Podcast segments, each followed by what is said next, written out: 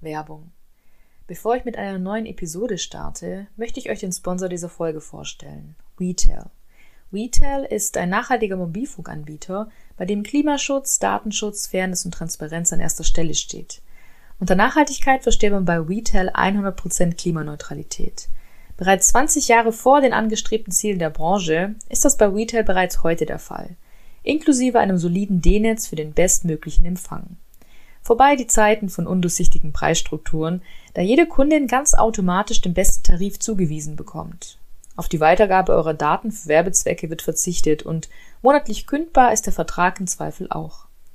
Mit dem Link in den Show Notes und dem Prämiencode Flexibel22 bekommt ihr eine Gutschrift in Höhe von 25 Euro auf eure erste Rechnung.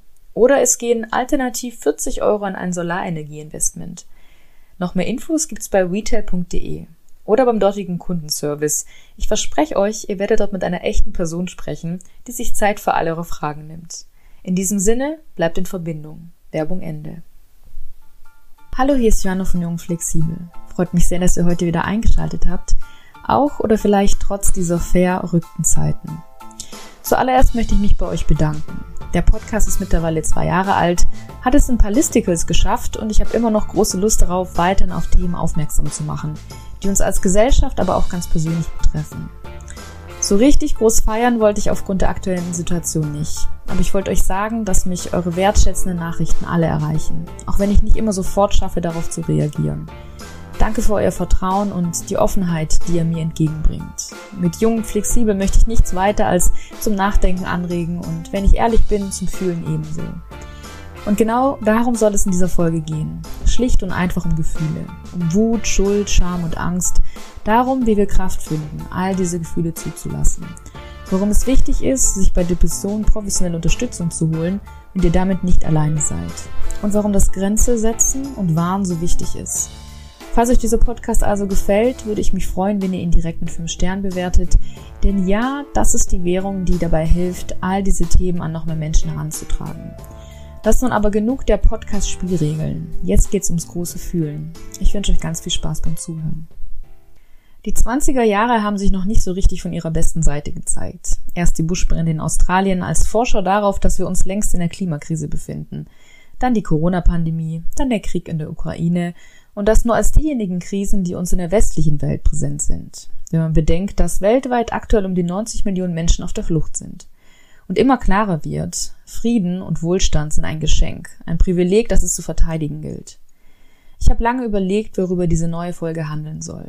Über Krieg und Frieden, über toxische Männlichkeit, über das Setzen Wahn und Überschreiten von Grenzen. All diese Themen hätten gepasst, aber es hat nicht so richtig Klick gemacht. Bis ich gestern, als ich völlig überwältigt vom Wechselbad meiner Gefühle wusste, es muss darum gehen, um Gefühle. Was fühlen wir in diesen Zeiten oder auch sonst in Phasen, die von globalen Katastrophen oder persönlichen Schicksalsschlägen geprägt sind? Oder vielleicht auch, was sind wir nicht mehr fähig zu fühlen, weil abgestumpft, weil taub, weil einfach alles zu viel ist? Ich für meinen Teil bin gerade nicht so richtig fähig, was zu fühlen. Gerade durchlebe ich eine depressive Phase und habe langsam verstanden, wie ich psychisch gesunden Menschen diesen Zustand erklären kann. Es ist weniger ein weinend im Bett liegen, sondern ein dumpfes nicht so richtig fühlen und sich selbst nicht so richtig verstehen. Wie eine dunkle Wolke, die alles vernebelt und einen ziemlich müde und schwerfällig macht. Und nein, shoppen gehen oder einfach mal positiv denken helfen da leider nicht weiter. Ich habe meine Tools, wie ich diese Phasen durchstehe und auskuriere, wie ich funktioniere und meinen Alltag halbwegs bestreiten kann. Aber klar, es gibt Schöneres im Leben, als unfähig zu sein, auch nur die leichtesten Entscheidungen zu treffen oder das Leben voller Leichtigkeit zu genießen. Es tut gut, dass auch immer mehr prominente Persönlichkeiten offen über ihre psychischen Erkrankungen sprechen und dadurch zeigen, dass Glamour im Außen wenig damit zu tun hat, wie es um das Innere bestellt ist. Ein paar Podcast-Interviews dazu findet ihr zum Beispiel in den Shownotes. Was ich in meiner Yoga-Ausbildung und meiner Therapie gelernt habe, ist, dass die Depression, wörtlich aus dem Lateinischen übersetzt, Deprimere niederdrücken heißt. Also vielleicht gar unterdrücken. Etwas, was den Zustand des Nichtfühlens ganz gut beschreibt. Alles der Gefühlspalette wird unterdrückt, sodass dieser eben beschriebene taube Zustand übrig bleibt. Ich selbst bin keine Psychotherapeutin, deshalb möchte ich jeder Person mit einer psychischen Erkrankung eine Therapeutin ihres Vertrauens ans Herzen legen, um die für euch passende Therapieform und oder Medikation zu finden. Aber eine Methodik, die ich als eine Art erste Hilfe verstehe, ist das Tapping, also das Abklopfen verschiedener Punkte, die sogenannte Emotional Freedom Technik, EFT, die dazu führen kann, dass Emotionen sich zeigen, gefühlt werden und sich dadurch auflösen können. Vielleicht kennt ihr ja das Gefühl der Erleichterung, das sich einstellt, wenn man mal aus tiefstem Herzen geweint hat, wenn wirklich alle Blockaden des Moments sich gelöst haben. Eine Einleitung dazu und auch eine Anlaufstelle für Therapiemöglichkeiten findet ihr ebenfalls in den Shownotes. Was mir beim Anwenden der Technik aufgefallen ist, ist, dass dabei viele Gefühle im Sekundentakt durchlaufen werden. Also zum Beispiel Wut, Trauer, Schuld, Scham, Angst und so weiter. Und dass sie sich relativ schnell auflösen, wenn man sich ihnen stellt und sie, ich nenne es mal, ausfühlt. Ich selbst sträub mich natürlich immer dagegen, diese Technik anzuwenden, weil ich Angst vor diesen sich unangenehm anfühlenden Gefühlen habe, aber das Absurde ist, dass das Fühlen und dadurch Auflösen weniger Zeit in Anspruch nimmt, meistens nur ein paar Minuten, als ein bestimmtes Gefühl Tage oder Wochen lang mit sich zu schleppen. Manchen wird diese Technik vielleicht seltsam vorkommen. Vielleicht gehört ihr zu den Menschen, die einen gesunden Zugang zu ihren Gefühlen haben und sich nicht lange damit aufhalten. Wenn das der Fall ist, herzlichen Glückwunsch. Und das war jetzt weniger ironisch gemeint, als es vielleicht klang. Es gibt einige Gefühle, die gesellschaftlich gesehen nicht akzeptiert sind oder nicht zugelassen werden. Fangen wir mit dem Beispiel Wut an. Wut und auch alle anderen Gefühle sind universell. Das heißt, sie gelten in allen Kulturkreisen und sind geschlechtsunspezifisch. Auch wenn es beim Beispiel der Wut so ist, dass sie vor allen Dingen jungen Mädchen abtrainiert wird. Der kleine Junge darf ruhig wütend sein. Er ist ja ein der wilde Rabauke, der sich verteidigen muss wenn das kleine Mädchen darum gebeten wird, doch bitte ruhig und lieb zu sein. Und wisst ihr was? Genau das macht mich persönlich sehr, sehr wütend. Wenn ich den Satz, wärst du so lieb und könntest du mal höre, gehen bei mir immer erstmal alle Alarmglocken an. Für mich kommt das einer emotionalen Erpressung gleich, denn wer möchte nicht lieb sein, weil sozial anerkannt? Ergo machen wir alles, um diese Anerkennung zu bekommen und überschreiten dadurch sehr oft unsere eigenen Grenzen. Bitte lächeln. Ich erwähne deshalb den Begriff Grenze, da Wut ein sehr, sehr starker Indikator dafür ist, dass die eigenen Bedürfnisse nicht wahrgenommen, unsere Grenzen überschritten wurden. Jedoch ist es unser gutes Recht, diese Grenze zu verteidigen. Deshalb an dieser Stelle eine Einladung zu schauen, wann wir unsere Wut vielleicht unterdrücken, weil sozial nicht akzeptiert, und was sie uns sagen möchte. Die gute Nachricht, die Wut hat immer recht. Und auch alle anderen Emotionen. Sie alle sind berechtigt, auch wenn das Fühlen nicht immer angenehm ist. Das heißt, Unsere Gefühle zeigen uns direkt an, ob was cool ist oder eben nicht. Wir müssen uns nur trauen, hinzufühlen. Fühlen wir uns nach einer Begegnung mit einer Person beschwingt oder eher down? Bekomme ich Bauchschmerzen, wenn ich eine bestimmte Sache tue oder eine bestimmte Entscheidung getroffen habe? All das sind Indikatoren, was es vielleicht zu unterlassen gilt, um mehr im Einklang mit den eigenen Bedürfnissen und Werten zu leben. Kinder sind wieder einmal ziemlich weise Lehrmeister. Innerhalb von Sekunden ändern sie ihre Gefühle. Sie zeigen sofort, ob sie sich über etwas freuen, ob sie jemanden nicht mögen, ob ihnen etwas wehtut und sind plötzlich wieder tiefenentspannt, nachdem ein Geschrei als reinigendes Gewitter erfolgt ist. Klar, dass Erziehung vielleicht auch wichtig ist und wir uns nicht ständig anbrüllen sollten, aber manchmal frage ich mich, ob das auf lange Sicht nicht vielleicht doch gesünder für alle Beteiligten wäre. Natürlich nur dann, wenn wir alle gelernt hätten, es a. nicht persönlich zu nehmen, b. dem Wutausbruch keine körperliche Gewalt folgen zu lassen. Ich habe mich schon oft gefragt, ob das nicht der Grund ist, weshalb wir Fußball und Krimis so toll finden, weil dort Gewalt spielerisch und künstlerisch ausgelebt wird, die wir im Alltag vielleicht nicht ausleben, und ob Krieg nicht der Ausdruck nicht ausgelebter Gefühle von Wut ist, die sich dann unschuldigen Menschen gegenüber entlädt. Auch wenn Wut immer hässlich anmutet und große Zerstörung hinterlassen kann, gehört sie dennoch zu uns als Menschen. Ich glaube auch, dass wir lernen müssen zu akzeptieren, dass wir alles in uns tragen, dass bei allen Licht und Schatten angelegt ist, auch Diktatoren, hier muss ich meines Wissens nach nicht gendern, waren alle einmal unschuldige, süß lächelnde Babys, die irgendwann und aus welchen Gründen auch immer falsch abgebogen sind. Es wäre spannend, in die Köpfe oder viel eher in die Herzen dieser Menschen zu schauen. Empfinden sie so etwas wie Schuld oder Scham? Haben sie manchmal Angst? Ich glaube, dass diese Gefühle sehr wohl angelegt sind, aber gerne unterdrückt werden. Wer will sich schon schuldig fühlen, sich schämen oder Angst vor durchs Leben gehen? Da ist es doch viel leichter, anderen die Schuld zu geben. Es sind Gefühle, die wir nicht gerne fühlen. Auch der Sprachgebrauch zeigt deutlich, wie viel Macht sich hinter allen Gefühlen verbirgt. Vor Scham im Boden versinken. Die Schuld liegt auf den Schultern. Die Angst, die im Nacken sitzt. Dabei wäre es auch hier sinnvoll, ganz genau hinzuschauen. Warum schämen wir uns? Warum fühlen wir uns schuldig? Warum haben wir Angst? Ich glaube, dass alle Gefühle, auch wenn sie sich noch so unangenehm anfühlen, ihre Berechtigung haben. Vielleicht habe ich das sogar schon ein paar Mal gesagt und sie uns erst zum Verhängnis werden, wenn wir eben nicht genau hinschauen und sie anderweitig kompensieren.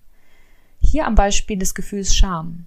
Ich kann mich nicht mehr ganz genau daran erinnern, wo ich darüber las, aber es ging um vorbestrafte Jugendliche, ich glaube es war in dem Fall aus den französischen Banlieues, die im Grunde nur dadurch gewalttätig wurden, um die Scham über ihre in der Gesellschaft nicht anerkannte Herkunft zu kompensieren.